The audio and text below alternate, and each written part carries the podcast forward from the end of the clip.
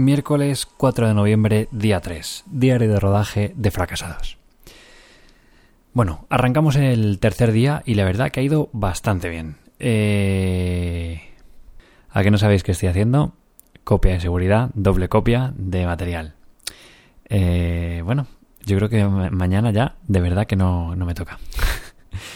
Vamos ahí. Eh, nada, tercer día de rodaje. La verdad que ha ido muy bien. Ha sido un día muy bonito. Una jornada de pocas horas. Ha sido cinco orillas, de 4 a, a 9. Hoy teníamos un día, pues eso, descargadillo.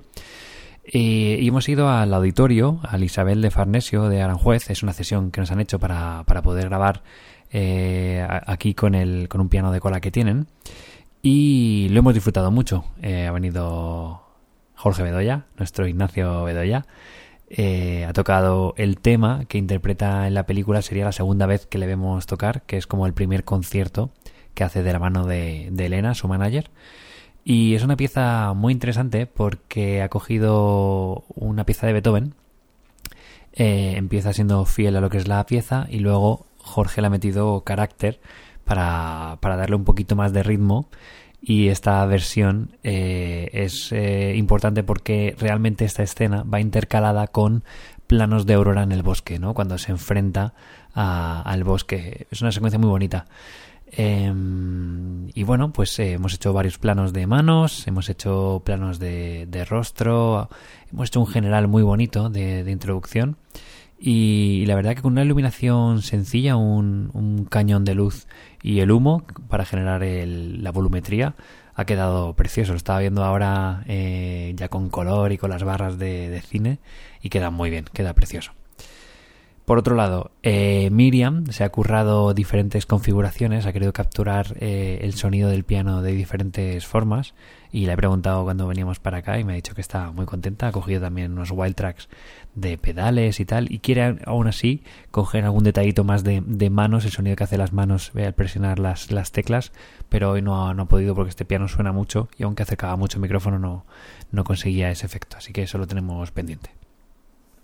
Algo que, creo que es interesante destacar hoy es, eh, como bueno, esta peli es de bajo presupuesto y como ya sabéis, pues al principio estamos buscando localizaciones de auditorios para dar el concierto, para las salas hoy y, el, y la sala de donde se rompe el piano.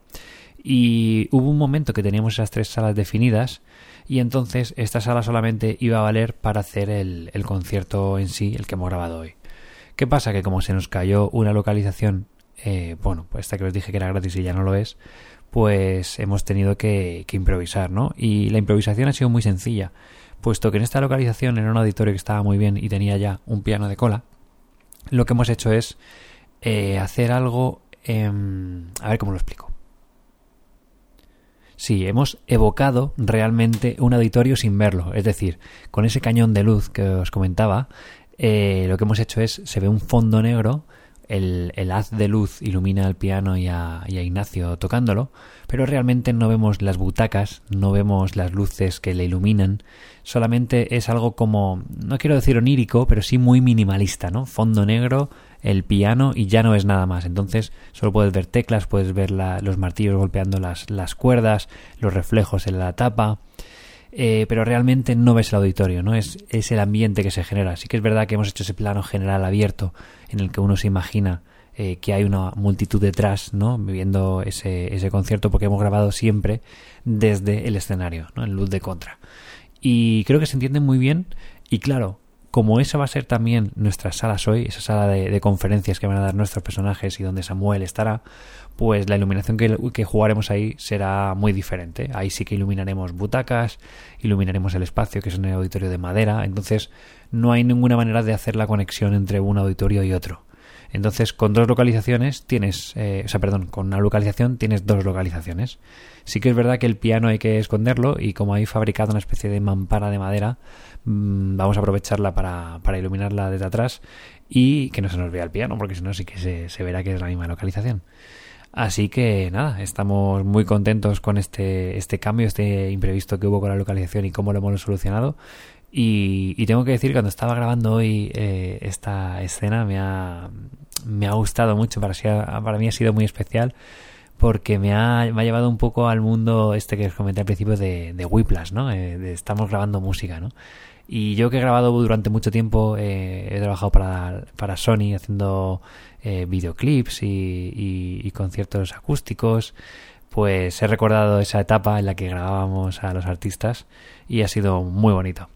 Así que nada, espero que cuando veáis eh, esta escena en la película, pues os acordéis del día 3 de rodaje. Así que me voy a acostar ya, que son las 12 menos 20 y mañana a las 8 de la mañana tenemos que estar allí en la localización.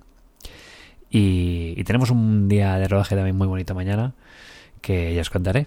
Ah, antes de despedirme os voy a contar algo que es una tontería, pero me ha pasado hoy, nunca en la vida me ha pasado esto. Y no quiere decir que, estemos más cansados o menos cansados, porque es el día 3, tampoco, o sea, estamos bueno, tenemos tralla encima, pero he llegado a mi casa y lo primero que he hecho es lavarme las manos, como esto, esta rutina que ya estamos adquiriendo todos. Y la diferencia de otros días es que hoy me las he lavado con pasta de dientes. Buenas noches.